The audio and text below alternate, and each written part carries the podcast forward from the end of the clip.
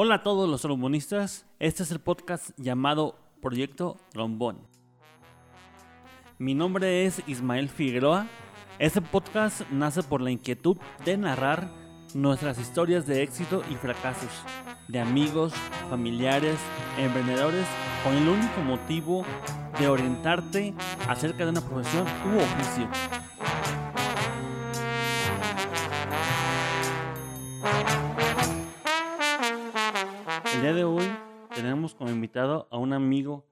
Empresario e ingeniero de sistemas que sobresale por su carisma y por su trabajo. Queremos darle la bienvenida a Caleb Rodríguez.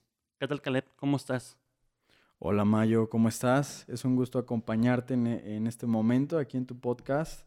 Agradezco mucho la invitación, amigo. Eh, y vamos, adelante.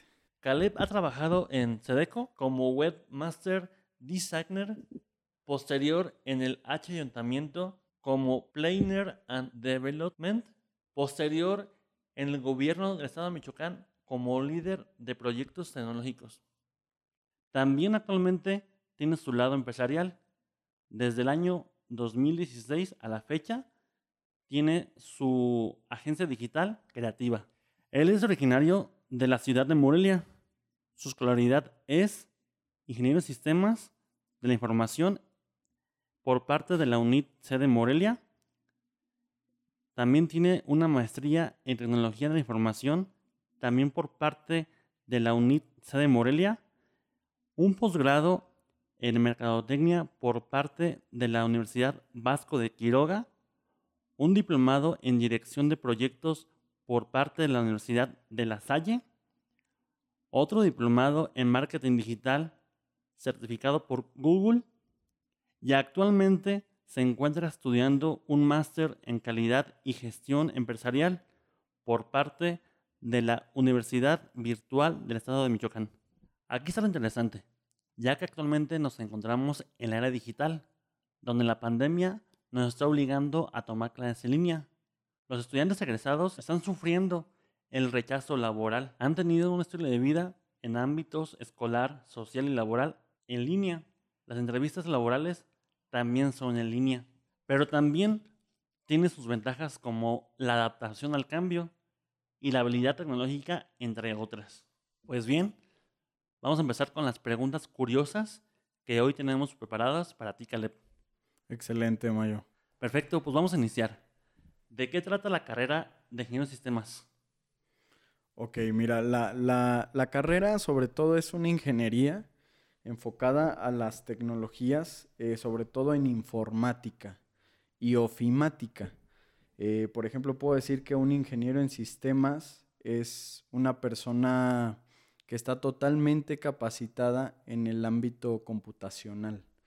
Un ingeniero en sistemas te domina muchas áreas en cuestión de informática, sea redes, sea servidores, hardware, software, entonces yo creo que es una carrera muy completa y muy actual. ¿Por qué? Porque en nuestra era estamos viviendo una situación que tenemos que adaptarnos a las tecnologías, a las nuevas tecnologías.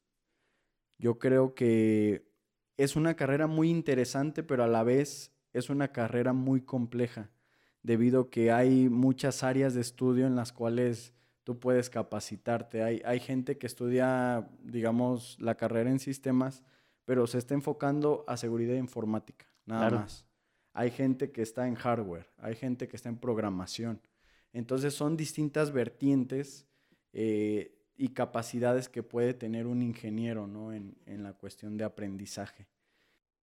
Que se podría decir que es una carrera pues, del futuro, porque yo recuerdo que durante la preparatoria y, y para secundaria, eh, me tocó, más bien, no me tocó tener clases de, de TICS o, de informática. Y ahora, desde que llegó la tecnología, eh, en este caso las computadoras, lo que es la contabilidad, los inventarios, eh, ya son, ya tienen incorporados software dedicados para esto y hacer más rápido nuestro trabajo. Entonces, yo, yo creo que esta carrera eh, llegó para quedarse yo creo que esa carrera pues tiene un futuro, tiene un futuro, tiene un crecimiento y yo creo que cada vez más, gente va a estudiar esa carrera.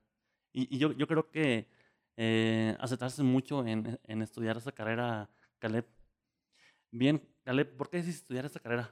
Fíjate que es, es una larga historia. Eh, yo, yo, yo siempre estuve como que empapado de estas nuevas tecnologías, pero era como que a manera de hobby, era manera como que me gustaba, ¿no? Me gustaba la computación, me gustaba la informática, pero, pero nunca decidí así como estudiar la carrera. Yo estaba más como que eh, en esos tiempos como que enfocado a una ingeniería mecánica o una ingeniería automotriz, porque siempre me han gustado los coches, claro. ¿sabes? Y, y, en esta cuestión como que estaba yo entre la, entre, entre la decisión, ¿no? De saber qué, iba a estudiar.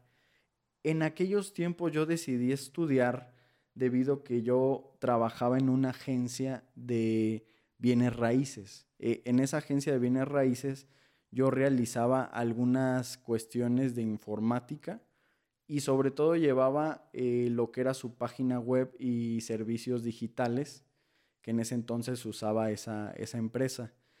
Entonces decidí yo optar en estudiar esa carrera porque me gustó, me gustó lo que hacía en ese entonces en, en el ámbito laboral y de repente yo, yo di como que el salto y dije, bueno, lo voy a hacer, me gustaría estudiar esto para crecer más en esta profesión, digamos así. Claro, oye, es muy interesante, ¿eh? porque me ha tocado más así como entrevistas laborales y también así en invitados como podcast, que dicen, oh, ¿sabes qué? Estudié, eh, no sé, contador, estudié administrador, estudié tal carrera porque mi papá o un tío eh, estudió esa carrera y me gustó. Pero en tu caso es una carrera pues nueva. En tu caso es una carrera nueva y este no hubo así como la como las como alguien la espinita de que el tío, el papá, el hermano, el abuelo ha estudiado esto, sino que prácticamente pues algo nuevo que tú decidiste y, cambia, ¿no? Cambia ahí la, perspectiva, cambia ahí la, dinámica en, en como en, en, en, querer, en querer dedicarte a todo esto. Así es, yo, yo creo que hay, hay más que nada lo que uno hace, eh, como que uno analiza, ¿no? Eh, la figura paterna o materna.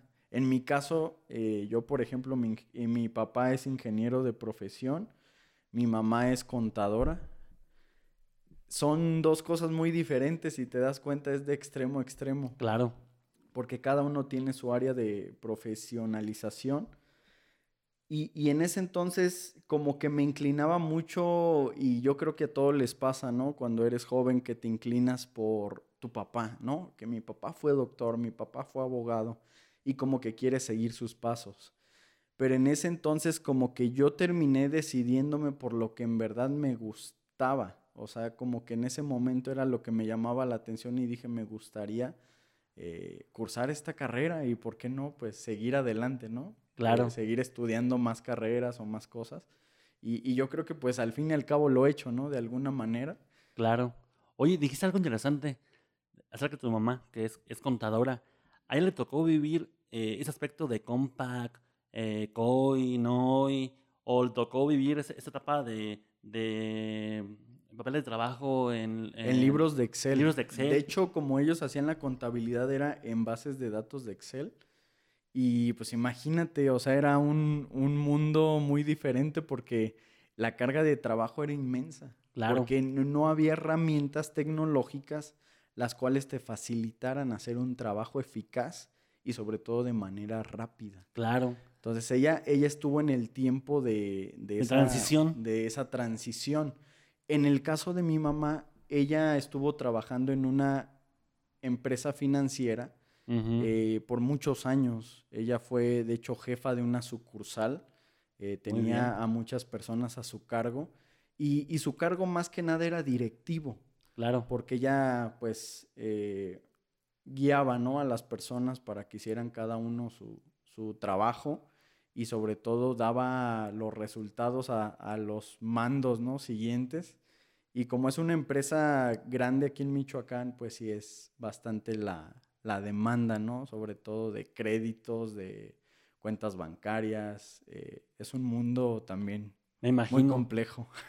Entonces supongo que te tocó a tu mamá capacitarla ahora en esa transición de nuevos softwares. Así es. Le, le, tocó una parte y fíjate que ella no estaba totalmente empapada de eso de las tecnologías. Claro. Me tocó como que guiarla y de hecho hoy en día también, no te creas, a veces en la computadora no domina muchas cosas aún y yo sigo ahí, ¿no? Como que impulsándola, no, tú puedes, no importa la edad, tú puedes aprender y puedes hacer cosas diferentes. Claro, y fíjate qué importante es porque sí me ha tocado también ahí incluso con mi mamá y también obviamente familiares que decidieron dejar su carrera, su profesión, porque ya no les da miedo el, picarle a una computadora, ¿no? Que, no, que no pasa, una computadora si la picas el botoncito no pasa de que se apague, ¿no? O se prenda o se trabe. Y como que tienes ese cierto miedito, ¿no? ¿Tú qué opinas acerca de eso, de picarle a una computadora y, y, picarle hasta que te enseñes? Mira, a la, a la vez es bueno porque uno aprende, ¿no? Pero ya hablando en el ámbito, ya en tecnologías, yo creo que un clic puede hacer tanto cosas muy prejudiciales, vamos a decirlo así en un, un, ejemplo, un software de facturación. Si tú le das un ejemplo, borrar base de datos. Claro. Borras toda tu base de datos. Entonces, con un clic tú puedes destruir todo o puedes aprender también. Claro. Yo, yo, yo creo que las tecnologías más que nada sí es bueno eh, pero también tiene sus, sus consecuencias, sus riesgos, pero saberlo llevar a cabo de la manera correcta, pues yo creo que no hay ningún problema. Claro, sí, porque de hecho, eh, si vemos el celular, ¿no? También hay aplicaciones. Aplicaciones. en las cuales, este, no sé, un PayPal, en el cual con un clic pagas, ¿no? Pagas, transfieres. Transfieres. Tantos fondos, así es. Así es, y, y también hay aplicaciones en las cuales puedes aprender a hacer ciertas ciertas cosas. Escribir un texto, mandar un mensaje o hasta un emoji.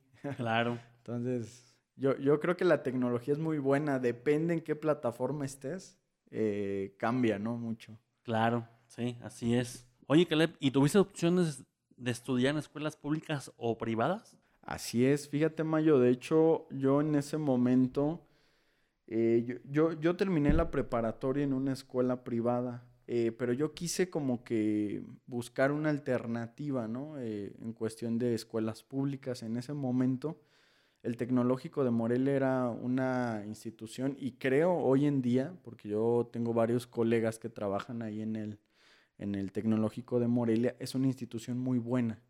Nada más que en ese tiempo no, como que no me gustó mucho el ambiente estudiantil estaba como que en una transición y, me contaban varias cosas, ¿no? Que en el ámbito estudiantil eh, como que no, no era muy agradable. Entonces dije, pues voy a preferir estudiar en una escuela privada, eh, porque en ese entonces yo también trabajaba al mismo tiempo. Claro. Entonces era muy difícil empatar los horarios tanto de estudio como de trabajo. Eh, tenía accesibilidad gracias a la persona que, era mi director o era el, dueño del negocio, pero era muy difícil en la cuestión de dedicarle ¿no? el tiempo completo a, un trabajo. Entonces yo opté esa, esa forma de estudio porque me facilitaba las cosas en cuestión laboral, pero también eh, como que en la universidad era un buen ambiente, ¿no? Y, y yo la verdad era de esas personas que iba a estudiar a la escuela. Hay muchos chavos, ¿no? Que van y a cotorrear o, con los amigos. Yo siempre fui como que muy enfocado, ¿no? En el estudio era como que entraba a la universidad y salía. Claro. ¿Tuvo algo que ver que fuera tu escuela en la UNIT eh, cuatrimestral o, Tuvo mucho que ver, eh, pero también como que yo, yo creo que me adapté mucho al ritmo, ¿no? En, en ese entonces, porque como te digo, el ámbito laboral era muy complicado empatar esas dos cosas. Claro. En cuestión de tiempo. Entonces me facilitó las cosas de alguna manera, pero también como que me enfoqué más a la, a la escuela. Oye, y este, por ahí mencionabas de que tomaste un curso de, de, Google. Eh, ¿Cuáles son las diferencias entre Google AdWords y Google Analytics? Eh, mira, yo, yo creo que tienen una plataforma similar eh, solamente aquí cambian dos cosas. Por ejemplo, AdWords es una plataforma que está basada a clics y como que hay cierta interacción eh, de, una manera más sencilla o de una manera más básica. Por eso muchas personas optan por AdWords porque es una plataforma sencilla. En Google Analytics, eh, por ejemplo, hay mucho en métricas, en leads. Yo creo que ya son para expertos en mercadotecnia. Ya. Que, que pueden ellos hacer distintas campañas, pero ya sabiendo a qué público eh, puedes dirigirte y usando ciertos, se puede decir, algoritmos para llegar a ese público. Oye, pues yo creo que te voy a pedir ayuda, ¿no? Para que este podcast llegue a más gente. Excelente. Vamos a darle. Oye, también mencionabas, ¿no? Acerca de, de los eh, em, mercadólogos, ¿no? eh, tu carrera, ¿con cuáles eh, profesionistas tienes mucho contacto o, tienes mucho tiempo, campo laboral? Mira, yo creo en, en, en la actualidad, bueno, un, un, ingeniero en sistemas, como te digo, tiene muchas ramas, ¿no? Pero con los que más interactúa, eh, yo puedo decir, son con diseñadores digitales, mercadólogos, eh, ingenierías, digamos, como mencionaba, en mecatrónica o electrónica, depende el tipo de proyecto o cuáles actividades tú realices como ingeniero. Claro. Eh, en mi caso, eh, por ejemplo, te cuento, cuando yo decidí estudiar el máster en mercadotecnia, yo siempre como que tuve la idea, te comentaba, yo empecé, eh, digamos, mis inicios fue en, en web, ¿no? Eh, me gustaban todas las aplicaciones web, páginas web, y como que en, en ese entonces no era un, un, recurso muy explotado, era como que era algo que existía, porque Internet ya tiene eh, años de que se creó, pero como que no era un, un recurso que, que, muchos como empresa explotaran, ¿no? De comprar publicidad o de hacer cierta página web para llegar a tal mercado. Era como que un, una situación muy, muy básica. En ese entonces, como que me llamó la mercadotecnia a, a decir, oye, pues yo puedo fusionar la parte de, de sistemas con mercadotecnia de tal manera de que puedo yo hacer una página web, pero tengo la experiencia también para hacer campañas, ¿no? Claro. Y puedo explotar yo eso. De hecho, he, he, he realizado muy buenos proyectos eh, para empresas locales de aquí de Morelia y también he realizado proyectos para transnacionales. Entonces, ha, ha, sido como que un mundo que me ha llamado mucho la atención eh, y, y, yo creo que puedo contarte muchas anécdotas laborales en ese eh, sentido. Y, y, me gustaría algún día podértelas ahí compartir. Me encantaría, me encantaría ver, ver tu trabajo, ver, ver todo eso. No dudo, no, no dudo ni poquito que seas, que seas bueno. Oye, eh, eh, sé que tienes ahí ya creativa, lo que es tu uh -huh. agencia digital. Así es. ¿En, en qué momento decidiste eh, estudiar esta carrera? ¿O en qué momento nació eh, fusionarlo con la maestría en, en, mercadotecnia para crear creativa? Mira, en, en, esta cuestión yo creo que nació por la demanda eh, laboral que yo tenía en la cuestión de, de que muchos conocían mi trabajo, ¿no? Eh, de repente en instituciones donde yo trabajé o ciertas empresas, eh, decían, no, pues ¿quién te realizó ese proyecto, no? Ah, no, pues un tal Caleb y de repente me buscaba la gente, oye, que me puede realizar esta aplicación móvil, ¿no? O me uh -huh. puede realizar esta página web. Y, y, de repente me empecé a saturar de carga laboral. Claro. Eh, yo en ese entonces tenía un puesto público y, y como que para empatar esa cuestión de, de digamos, mi, mi, agenda en la oficina eh, y también mi agenda en mi negocio era un poco complicado. Uh -huh. Entonces decidí optar eh, por fusionar esta parte y decir, oye, ¿por qué no creo mi propia agencia? Claro. Fue, fue un reto al principio, pero yo creo que hoy en día pues vamos creciendo uh -huh. y, y, vamos, vamos ahí posicionándonos, Mayo. Genial. Oye, eh, supongo, que por, supongo que de ahí jalaste clientes, ¿no? De que Exacto. Te, da recomendaciones. de- de- Exacto. ¿Y cómo fue que elegiste ese nombre de creativa? O sea, sí es un nombre, eh, pues, que llama la atención, que, que tiene mucho que ver con lo que, a lo que te dedicas. ¿Cómo fue que dijiste, a ver, qué nombre se elijo? ¿Qué nombre le queda bien? ¿Cómo fue que ele- elegiste creativa? Mira, yo creo que el, el nombre lo, lo elegí porque en mercadotecnia yo creo que uno tiene que ser creativo. Tiene que ser una persona eh, que esté totalmente inspirada día con día, ya sea para crear un logo, puede ser, o crear una campaña en internet. Tienes que tú estar inspirado y totalmente enfocado, digamos, a, a ese proyecto. Y la creatividad es como que el endulzante, ¿no? Que te hace distinguir a otras personas. Yo, por ejemplo, me ha tocado mucho que en proyectos como que he elegido cierta manera de hacer las cosas. Por ejemplo, alguien lo hace de una manera, ¿no? Aquella agencia de otra, yo de otra. Y como que siempre me ha gustado innovar, eh, distinguirme.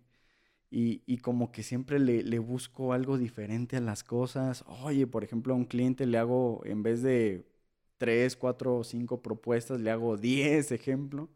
Y como que siempre me gusta dar más, ¿no?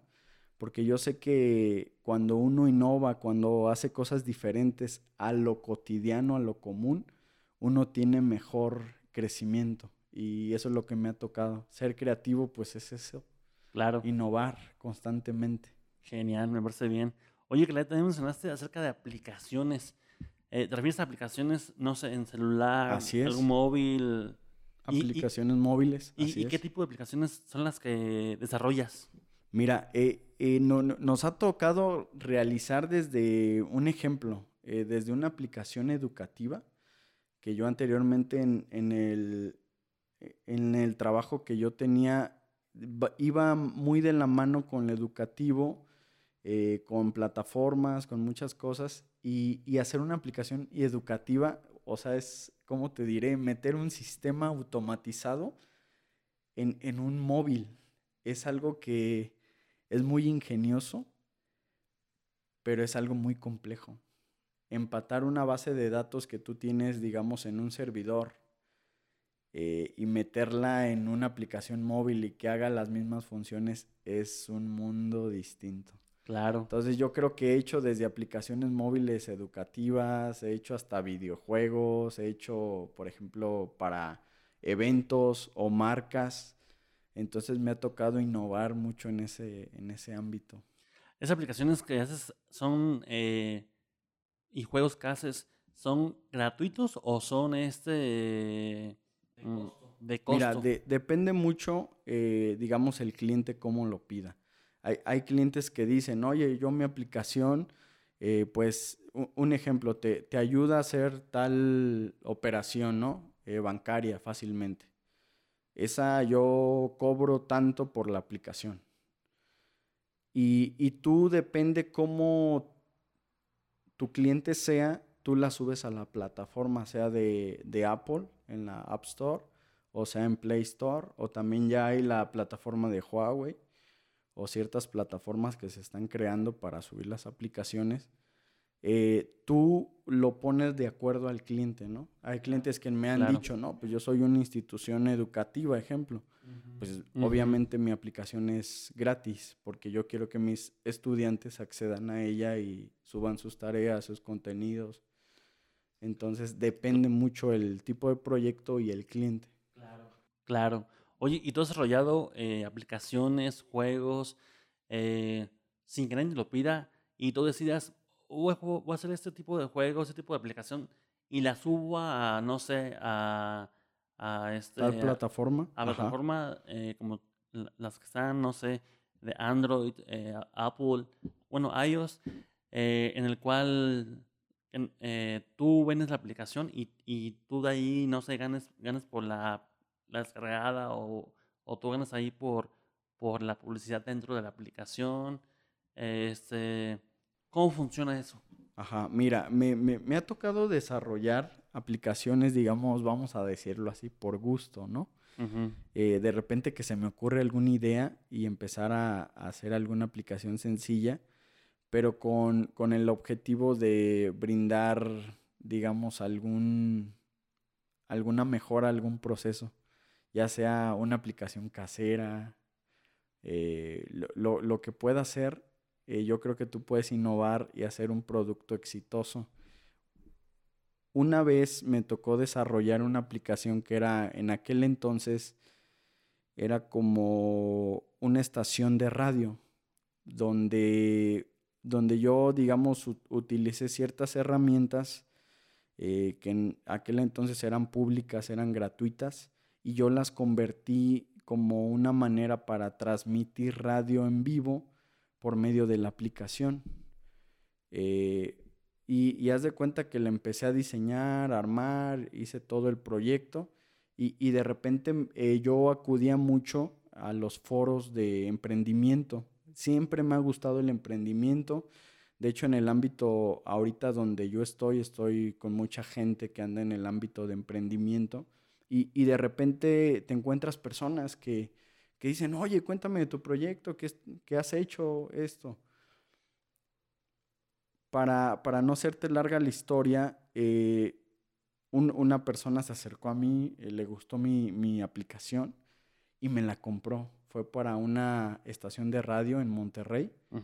Y de hecho esa aplicación pues actualmente está, yo, yo digamos la dejé en una etapa eh, de tester. No, no, la, no la dejé terminada, pero ya actualmente tiene varias versiones que han hecho mejoras, la han adaptado a distintos dispositivos. Y, yo creo que pues de cualquier idea que tú puedas tener, aunque sea muy sencilla, yo creo que tú puedes hacer un negocio. Entonces eso es lo que me ha llevado al ámbito empresarial. Genial. Qué chido, ¿eh? Qué, chido que de una cosa te lleva, te lleva a otra, ¿no? Así y, es. Y, este, y más que nada ahí, ahora sí como inicia uno como juego, ¿no? O así uno, es. Uno como, hobby. como un hobby y después te llega a un trabajo y luego otro y luego otro eh, ahora, sí, como dices tú, eh, por gusto lo haces y, y, y, y, te cae un cliente, ¿no? Oye, Carlos, vamos a entrar a la, cuestión del máster. Eh, en, actualmente en la Universidad Virtual del Estado de Michoacán. Eh, ¿por qué decidiste estudiar este máster? Mira, porque actualmente yo estoy enfocado en un, en un ámbito empresarial. Eh, la maestría que estoy estudiando actualmente es de calidad y gestión empresarial. Yo creo que dentro de las empresas siempre tiene que haber una persona eh, que lleve las relaciones, eh, digamos, pueden ser laborales, de manufactura o, digamos, relaciones públicas también. Entonces, cuando yo, yo estuve estudiando eh, la maestría en mercadotecnia yo me di a la idea de que hay muchas cosas que pueden cambiar en el ámbito laboral. Y, y, por ejemplo, empatar la mercadotecnia con un ámbito empresarial también es otro, otro escalón, puedo decirlo así. Son cosas muy diferentes. Y, y me motivó, ¿por qué? Porque actualmente yo llevo a mi cargo eh, gente que tienen distintos perfiles y, a veces tú no sabes cómo, eh, un ejemplo, tratar con un contador, tratar con un diseñador, eh, son, son carreras muy diferentes, son pensamientos muy distintos. Entonces, cuando tú estudias algo en cuestión empresarial, tú subes como que ese escalón para poder guiar a las personas conforme a un propósito o a un proyecto, ¿no? En, especial. Entonces me, motivó esta, esta maestría y, sobre todo me motivó ¿por qué? porque pues es algo que se vive día con día en las grandes empresas. Eh, debemos de tener grandes capacidades para desempeñar eh, grandes proyectos, entonces es eso. Genial. Oye, entonces, eh, ah, ahora sabemos el por qué es estudiar esa, maestría, ¿no? Porque eh, ahora tú con tus eh, empresas eh, fue como el motivo, ¿no? Y ya fuera, fuera de lo que es la modalidad, que en este caso tomaste la de mercadotecnia, que fue presencial, ¿tuvo algo que ver la pandemia para tomar esta carrera en vía en línea? Cuando yo cursé la maestría en mercadotecnia, fíjate que todavía no estaba la pandemia, la, la terminé en el 2018 y en ese entonces yo, yo como que me, enfoqué a diplomados. De hecho, he, realizado más diplomados de los que eh, describiste. Pero algo que me motivó en cuestión de, la maestría en línea, en cuestión de calidad y gestión empresarial, es de que uno tiene bastante tiempo eh, que está ocupado en el trabajo, ¿no? En, las cuestiones laborales.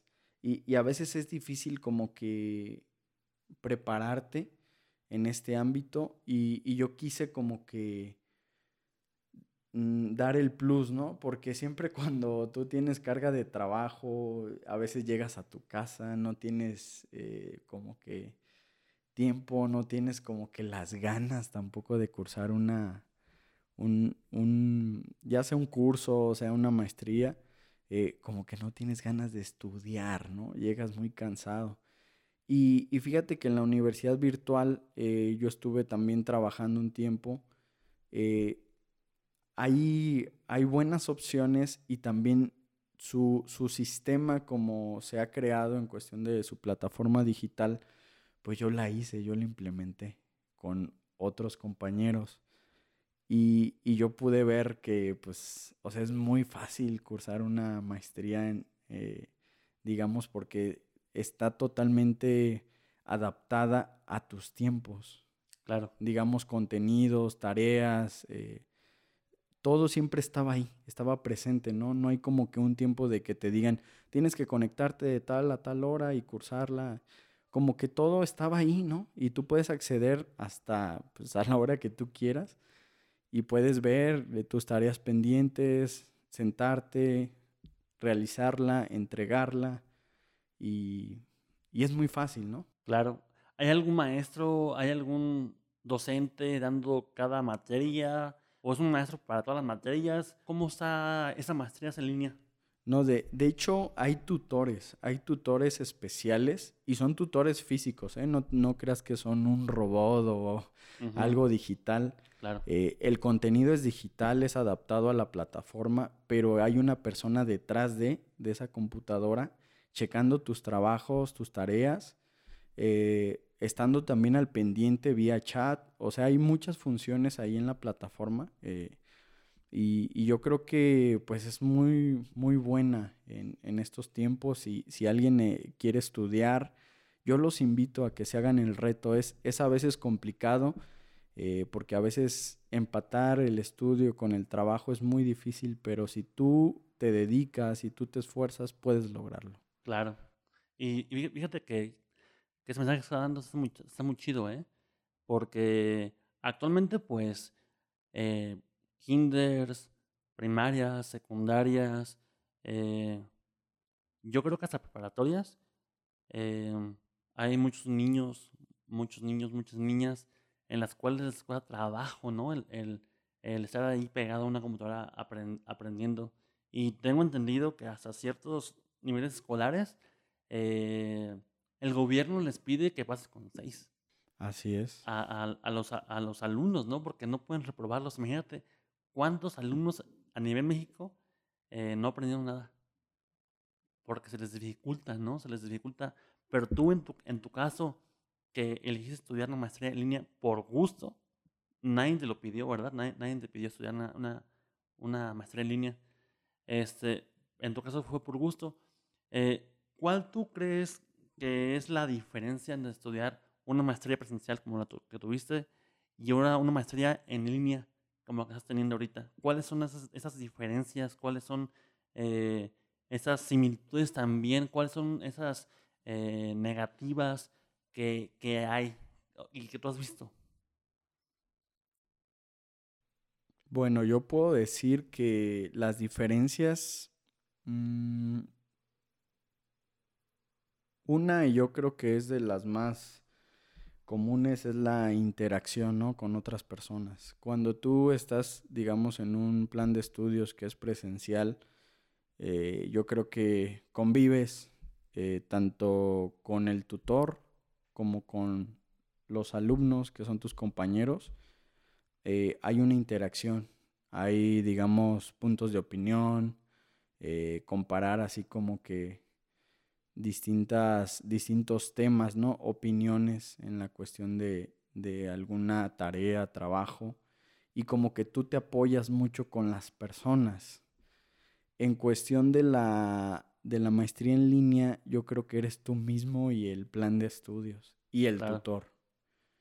Eh, el tutor no hay, no hay como una manera de, yo, yo puedo decir, ¿no? Por ejemplo, cuando yo era niño en la primaria, como que cuando tú tenías una duda, te parabas de tu, de tu butaca y ibas con el profesor al escritorio, ¿no? Profesor, ¿me puede explicar cierta cosa que no entendí? Como que era, era una cuestión de, de decir, como que tenías alguna duda y ibas, ¿no? Corrías y el profesor te, te ayudaba. Aquí sí puede haber apoyo, pero no es como que un total apoyo. Por eso muchas personas, y hablando en el ámbito educativo, en el, e, en el sector educativo de nuestro país, yo creo que pues esto de las nuevas tecnologías aún no está totalmente operando al 100%. Porque hay muchas cosas que yo puedo decir, yo he escuchado tutores, eh, digamos, de, de educación básica, educación media, superior, que, que han, digamos, como que, como que no se les ha facilitado eh, hacer su trabajo. E igualmente he conocido eh, comentarios de padres de familia que sus hijos no están aprendiendo en el ámbito eh, en línea o virtual. El detalle aquí cuál es, eh, yo, yo, por ejemplo, sí voy mucho a que no, en nuestro país se manejó eh, una manera de transmitir ciertas clases en la televisión para, el, para educación básica. Yo a mi punto de vista son muy buenas, son, son didácticas, pero hay muchos niños que, que tienen, ejemplo, eh, hiperactividad, falta de atención, y por ejemplo, cuando ellos estaban en, presencial, el maestro, pues a veces yo reconozco mucho a los maestros que hacen una gran labor, porque, porque no solo son maestros, a veces son psicólogos, a veces son personas que, que hacen muchas cosas eh, y ayudan a los niños a aprender.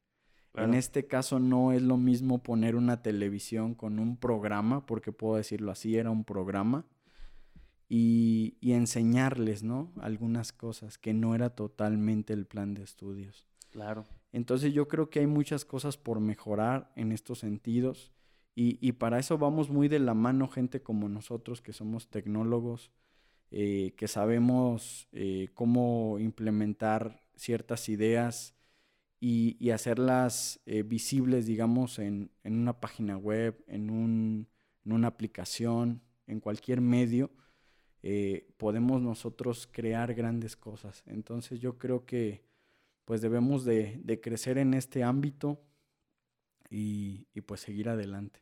Claro, oye, mi respeto ¿no? para los maestros, ¿no? Que tuvieron que entrarle con todo. Con todo a la, educación. Bueno, más bien con todo a la tecnología. Oye, ¿tú, tú crees que, esto de la pandemia y clases en línea, eh, para ti como ingeniero de sistemas, eh, para ti fue una oportunidad buena? Fíjate en, que. cuestión de, negocio, en cuestión de ingresos. Fíjate que a la vez sí, pero a la vez no. ¿Por qué? Porque fue una temporada, yo creo que para muchos eh, muy difícil. Porque yo creo que en el ámbito económico eh, muchos sufrieron situaciones financieras muy, muy difíciles y no se diga de negocios, ya sean negocios locales o, grandes empresas. Eh, yo en el ámbito de sistemas, pues sí tenía varios proyectos, mucha gente sí volteaba la mirada hacia lo digital. El detalle fue que la pandemia nos golpeó a todos. Claro. ¿Sí? A cualquier eh, profesionista yo creo que fue difícil porque muchos también hasta quedaron desempleados. Eh, y fue una situación muy, muy compleja. Eh, yo creo que a raíz de esto yo me aventuré también por realizar proyectos propios. ya ves que te había contado, actualmente pues yo estoy trabajando aquí en Morelia, hago varios proyectos, pero también tengo un proyecto muy, muy bueno en Quintana Roo, que, por cuestiones de la vida tuve que, emprender eh, ese proyecto y decir, pues no, no me voy a quedar eh, con los brazos cruzados, al contrario, voy a hacer algo, algo diferente. Claro, oye, es cierto, ya que traes el tema, eh, ¿cómo fue que te atreviste a entrar ahí en, en esos proyectos de Roo? Eh, fíjate que a raíz de esta situación de la pandemia, y, eso fue desde antes, eh, yo me eh, empecé a conocer mucho el ámbito empresarial en ese entonces y, como, que, como que siempre analicé muchos modelos de negocio, ¿no?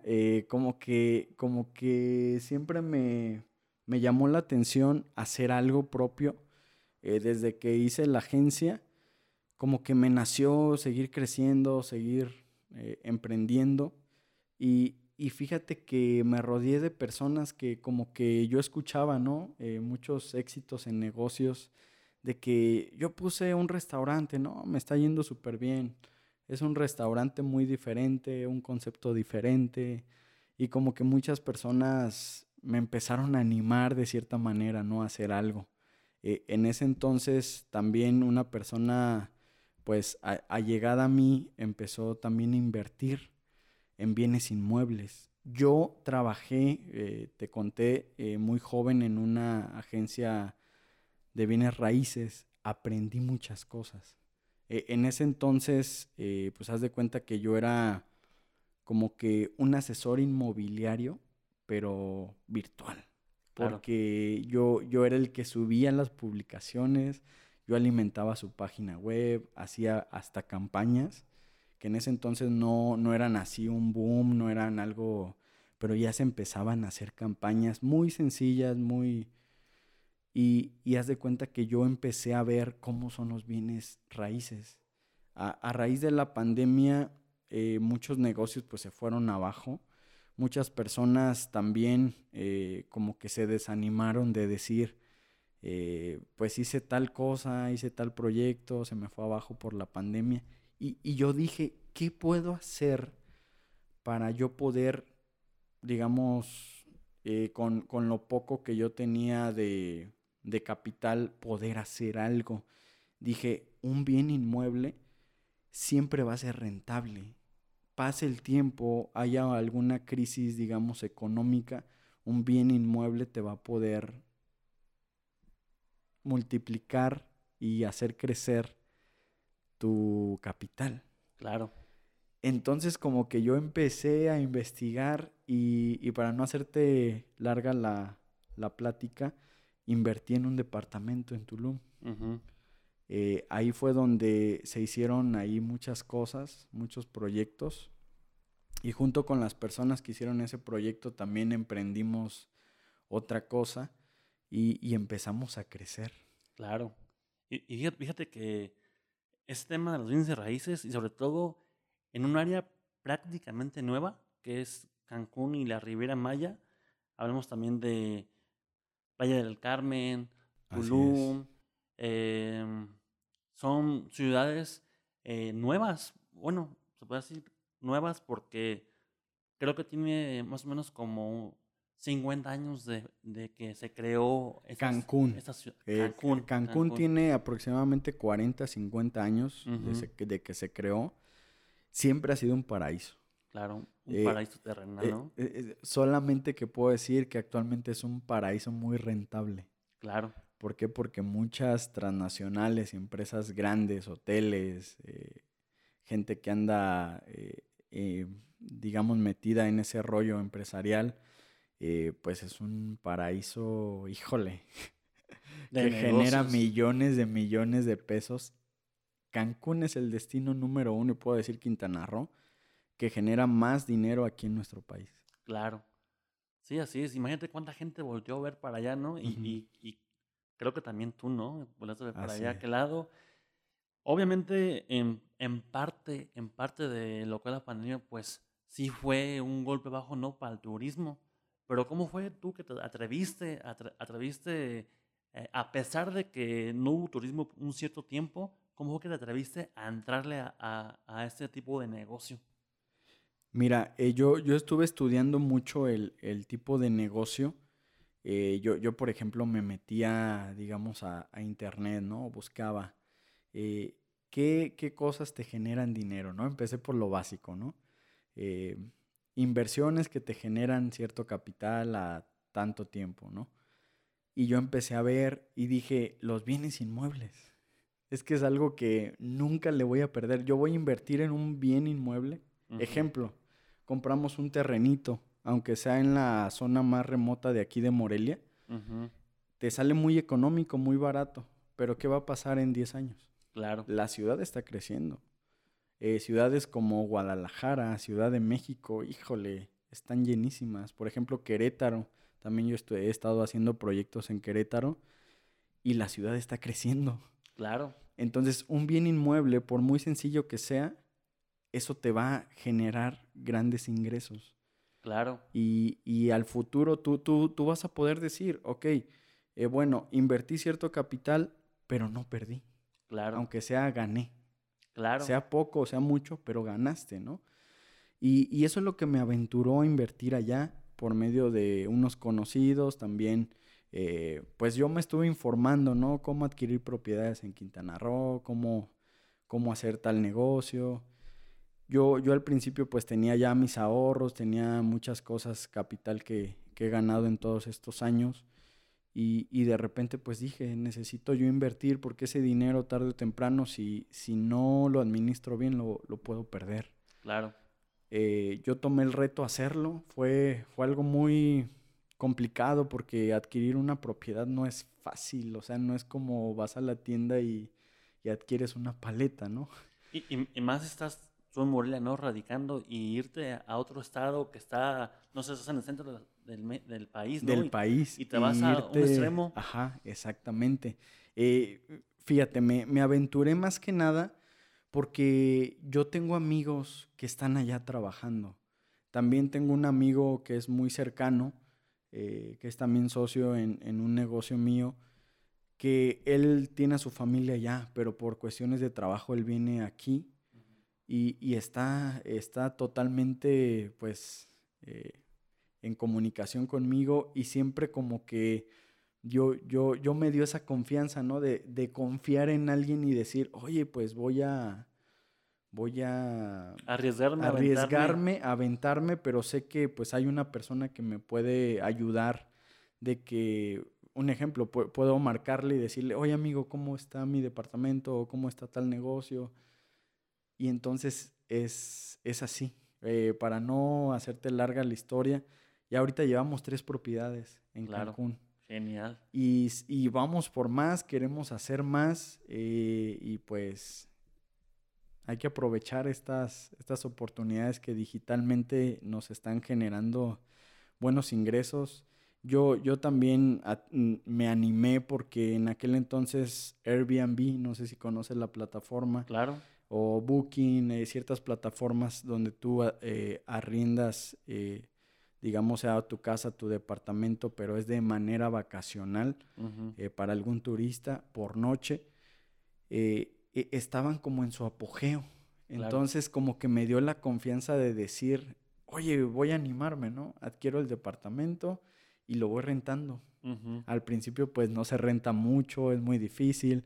También los costos de para amueblarlo, en muchas situaciones es complicado, porque pues tú estando acá en Morelia, tú cómo puedes saber eh, eh, o qué tiendas puedes buscar, ¿no? Para amueblar un lugar. Yo tuve que asesorarme con ciertas personas que están en el ramo eh, y, me empezaron a ayudar, me empezaron...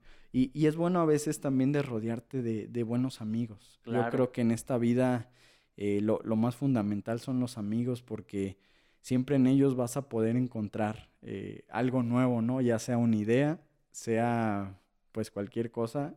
a veces tú vas a decir, oye, yo puedo apoyarme en él. Poner mi idea, poner, no sé, capital. Exacto, y, y, de repente pues así, o sea, se empieza a hacer algo bueno. Y, y pues gracias a Dios, Mayo, hemos estado haciendo varios proyectos. Eh, sí, mi pensamiento, fíjate que hace años yo como que pensaba y decía, oye, si me voy a vivir para allá. Pero de repente digo, no, o sea, yo también tengo mi historia aquí en mi ciudad, aquí tengo mi familia, claro. también eh, tengo ya mi pareja. Entonces yo como que me veo muy aquí, aunque tenga ya un negocio operando allá, pero aquí estoy. pero supongo que también cuando tienes tiempo te vas para allá a descansar. Claro, sí, de, de, vez en cuando nos tomamos el tiempo. Ahorita mi agenda sí ha estado un poco saturada, ando de aquí para allá, pero nos tomamos el tiempo para ir unos días, estar pues al pendiente también de las cosas. Y como te digo, pues más que nada eh, rodeándote de gente que te puede apoyar yo creo que tú puedes decir, ¿no? Delegar. Oye, amigo, encárgate de esto. Oye, apóyame en esto. Y así estamos. Oye, ¿y tú, tú que tocas el tema de esto de la Airbnb? Eh, hay ciudades en las cuales, pues, son turísticas. Podemos irnos, no sé, Guanajuato, Querétaro, Michoacán, poquito, Morelia a lo mejor. No creo que para Europa, no creo que para otras ciudades, ¿no? A lo mejor sí, a lo mejor, no sé, las americanas pueden, puede ser. Este... Y podemos dar muchos ejemplos, ¿no?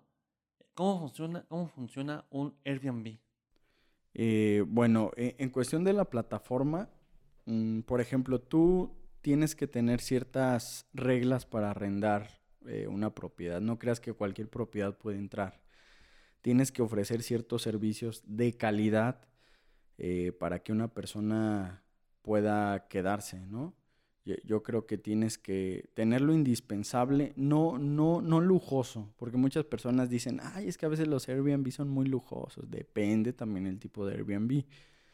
Pero yo, a mi experiencia, yo creo que tú puedes brindar eh, un buen servicio eh, sin, sin, hacer una inversión muy fuerte. Yo creo que eh, yo, por ejemplo, así como hemos empezado a arreglar las propiedades que tenemos allá, es como decir, eh, voy, digamos, eh, adquiriendo la pantalla, ¿no? Voy adquiriendo las camas eh, adecuadas, el sofá cama, el comedor, vamos adquiriendo, ¿no? Y, ya cuando tengamos todo, todo listo, ahora sí decimos, Airbnb, mira, te presento mi propiedad. Es como una propuesta de decir, mira, Airbnb, tengo esta propiedad que no uso, que no vivo en ella también. Eh, me gustaría arrendarla, ¿no? Eh, y Airbnb te hace un estudio para poder arrendar tu propiedad. ¿Va, alguien a visitarte la, la casa o...? De hecho, mira, anteriormente sí se hacía, así como un... E, era como un tipo evaluador.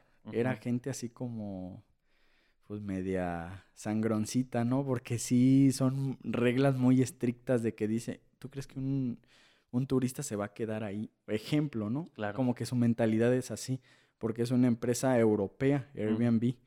Entonces allá tú sabes, no sé, tú que has viajado, Mayo, a, Europa, a distintos países, tú puedes conocer el, tipo de... Eh, el tipo de... ¿Requerimientos? Mm, requerimientos o cultura que tienen esos países, ¿no? Que son muy perfeccionistas, que son gente muy Estándares. Exacto, muy estandarizada y, yo creo que Airbnb va con esos principios. Claro. Entonces cuando se implementó aquí en México, yo creo que empezaron dos o tres propiedades y ahorita pues es un mundo. Claro. Eh, nada más que nosotros optamos de salirnos de Airbnb eh, porque ya actualmente en cuestión de, impuestos tú pagas mucho por arrendar tu propiedad. A veces no es muy rentable. Entonces decidimos nosotros, por medio de estas nuevas tecnologías, eh, empezar a hacer nuestra página, eh, eh, digamos, propia, empezamos también nosotros en las redes sociales y como nosotros ya estábamos posicionados ahí en esas plataformas, ya nos permite que mucha gente que nos ha visitado regrese nuevamente o que esa gente que ya nos ha visitado anteriormente nos recomiende a otra persona. Claro. Entonces es como, eh, digamos, eh, va creciendo, ¿no? Va creciendo el negocio y, nosotros pues nos adaptamos. por allá. Exacto. Claro. Entonces hemos decidido, eh, pues actualmente sí estamos en otras plataformas similares a Airbnb, pero ya con algunas ya hemos decidido como dejarlo pausado porque son muchas cuestiones. Ya actualmente lo fiscal es algo muy, muy, digamos, en ese ámbito turístico es muy demandante porque yo creo que hay muchas cosas que no, no están bien en las nuevas políticas que se están implementando en el SAT, pero ese ya es otro tema. Claro. Sí, así es. Oye, ¿y tú y, tu grupo están abiertos a que eh, más personas que tienen casas de Airbnb o propiedades de Airbnb eh, se incorporen con ustedes o no? De hecho, fíjate que hemos tenido pláticas con algunos de los socios, algunas personas que están dentro de, este grupo. Y, y, yo, yo, yo lo tengo muy, ¿cómo te diré? Muy presente. Me gustaría ser una plataforma, y hablando así, o sea, y fíjate, esta es conversación, digamos, entre amigos. Claro. Eh, y, y, me gustaría que también pues, las personas lo conocieran, de, de hacer una plataforma donde se pudieran integrar muchas personas eh, que, no tuvieran tantos requisitos. Que si tú tienes una propiedad que no estás ocupando y la tienes en buenas condiciones, que tú la puedas empezar a operar y empezar. Pero para hacer algo, para hacer un proyecto así, se requieren muchas cosas. Eh, tanto ver las cuestiones fiscales, administrativas, es un mundo en verdad. Eh, te digo, en el grupo con el que estoy trabajando, ellos ya están haciendo un, una, ¿cómo te diré? Un corporativo de gente, de que hay gente que está empleada para seguridad, eh, gente que hace la limpieza en las habitaciones. Entonces, eh, es un mundo porque no es nada más tú, sino ya tú cuando tienes, digamos, a tu cargo personas o sobre todo cabezas de familia, que mucha gente, eh, pues en este país tú sabes que es difícil eh, a veces hay personas que por familia trabaja la mujer o el hombre. Eh, es difícil. Entonces, como que tomar decisiones así de decir, vamos a meternos, es un proyectazo que yo quiero hacer, pero tomará su tiempo para yo también eh, como que poner las cartas sobre la mesa, empezar a, a barajearlas, dicen por ahí, claro. empezar a, a base de hacer una estrategia. Exactamente. Pues qué bueno, la verdad me da mucho gusto, Caleb, que hayas optado por aventarte en ese, en ese paraíso terrenal, ¿no? Sabemos que... Imagínate. Sabemos que, que allí es donde todo el mundo quiere ir a visitar, ¿no? Eh, hablamos de Guadalajara. Eh, ya cuando acordamos estamos en Zapopan. O cuando acordamos estamos en Tonalá o Tlaquepaque. ¿Tú, tú, ¿Tú crees que Cancún llega a pasar que dices, ah, caray, ya estoy en Tulum? Ah, caray, ya estoy en este eh, Playa Carmen, sin que te des cuenta que estás ahí. O sea, la mancha, la mancha social se llene, así como en Guadalajara. Yo creo que sí, Mayo. ¿Sabes por qué? Porque actualmente Cancún y todo Quintana Roo, pues es un lugar en crecimiento. Hay muchas personas que han migrado de distintos estados de la República para trabajar allá. En cadenas hoteleras, en restaurantes, eh, ya, ya que el, digamos, el, tipo de, ambiente que se vive laboralmente es de extranjeros. Claro. muchos negocios, tú que has ido para allá, eh, muchos ya se rigen por la ley de, que te cobran en dólares. No sé si te ha pasado. Ahí las tarifas están en dólares, no están en pesos mexicanos. Claro. Entonces, eh, un ejemplo, si, si una persona migra hacia allá, y, tienen como que esa política, muchos ganan en dólares y es como que más conveniente decir yo gano en dólares que en pesos mexicanos. Sería bueno a alguien, ¿no? Aquí invitar a por trombón, alguien que viva allá, alguien que viva allá, exactamente. Y nos cuente esa experiencia de vivir allá y convivir así con yo creo que más con extranjeros que con propios nacionales. Exacto, así es. Oye, Caleb, eh, he visto que has estudiado mucho, eh, también has trabajado mucho y también ahora del emprendedorismo. Pero también quiero una, una pregunta. ¿Has tenido fracasos? Claro que sí, Mayo. Yo creo que todos en esta vida hemos tenido fracasos. Y, y fíjate que en los fracasos es donde a veces eh, adquirimos experiencias. Yo, yo puedo decir de todos los proyectos que he hecho, ha sido por un fracaso, porque algo no me salió bien, eh, porque algo no me funcionó bien. Eh, te digo un ejemplo. Yo antes de poner mi agencia, yo me asocié con una persona en, una agencia también. Al principio pues estuvimos trabajando bien, pero tú sabes que a veces los intereses personales van más eh, y por eso a veces los egoísmos crecen.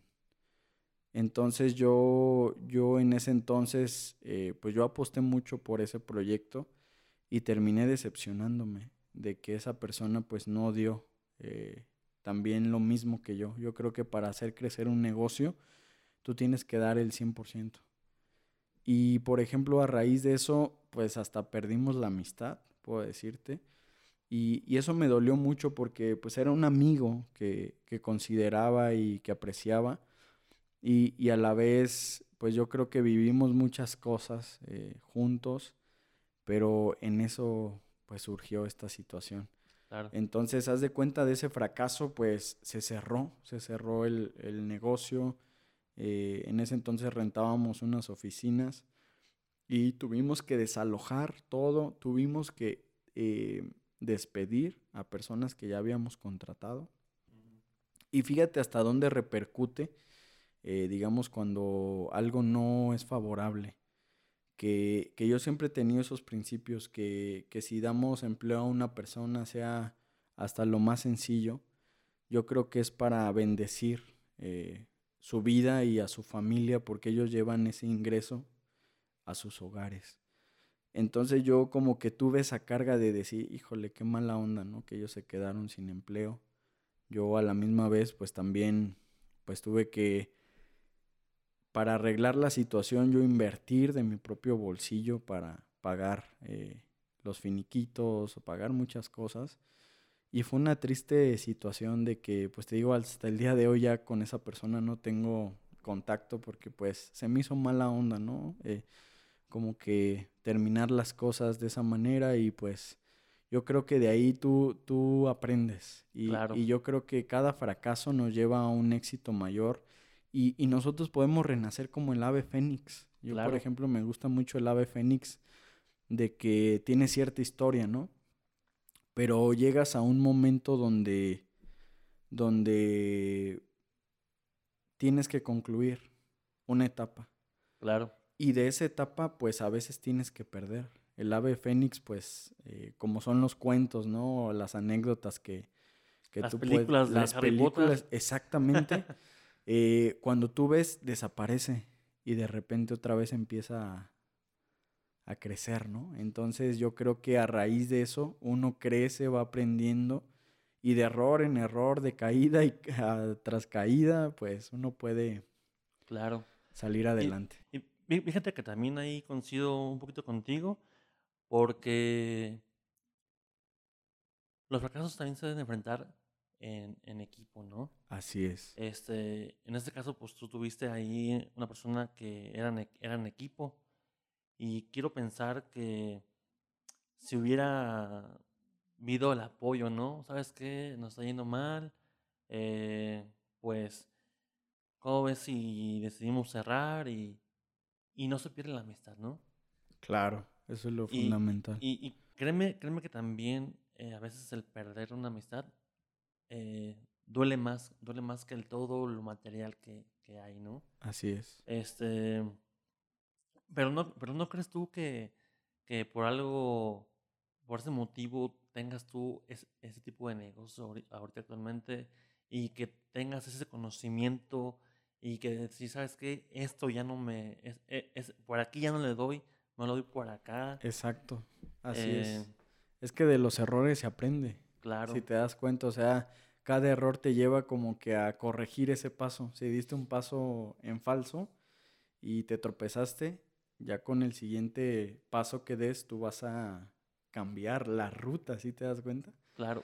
¿Tú qué recomendarías para alguien que tuvo un fracaso se vuelve a levantar? Yo creo que todos tenemos fracasos a diario, puedo decirlo. A veces fracasaste, digamos, en tu relación. Eh, puedes fracasar con tu familia, que un disgusto, que cierta situación. un, fracaso se puede ver de distintas maneras y magnitudes. Pero en esta cuestión yo creo que que nada es imposible eh, si tú en verdad amas lo que haces. Por ejemplo, si tú tienes un negocio eh, de vender bebidas, ¿no? Y si ves que el negocio truena, no te fue bien, eh, que quizás pues a veces no, no, no supiste administrar correctamente, también hay mucha gente que se avienta así nada más pone un negocio y pierde mucho dinero porque no haces una planeación previa. Claro. Yo, por ejemplo, digo, no hacen un estudio de mercado, no hacen, digamos, una elaboración de un, concepto de negocio y de ahí en base, eh, pues tus metas a, largo plazo, qué es lo que tienes, y como que se, frustra y se va para abajo. Entonces yo creo que nada es imposible cuando te gusta lo que haces. Eh, aunque tú fracases una y otra vez, yo creo que lo que te mantiene es tu, fuerza y, tu hambre por, por seguir adelante, ¿no? Y, si es algo que, te gusta, que te apasiona, yo, yo he conocido muchas personas, eh, tú me entenderás, por ejemplo, en el ámbito de las artes, en el ámbito musical, ¿Cuántos músicos son exitosos, Mayo? Claro. Pocos. Pero si te apasiona eso, si tú perseveras, puedes llegar a alcanzar algo. Yo, por ejemplo, he conocido así chavos que pues han crecido y los veo tocando con bandas muy reconocidas aquí en México y no, sobre todo en México, ya hablando internacionalmente. Eh, y yo creo que eso lo determinas tú. O sea, el éxito donde tú llegas lo determinas tú, no la, no la demás gente, ni el ni, ni lo que te rodea. O sea, la situación económica, que no hay ingresos, trabajo. O sea, yo creo que tú te puedes generar eh, tu propio éxito, sabiendo hacer las cosas, apasionándote por lo que amas. Y yo creo que pues eso es lo más, más padre.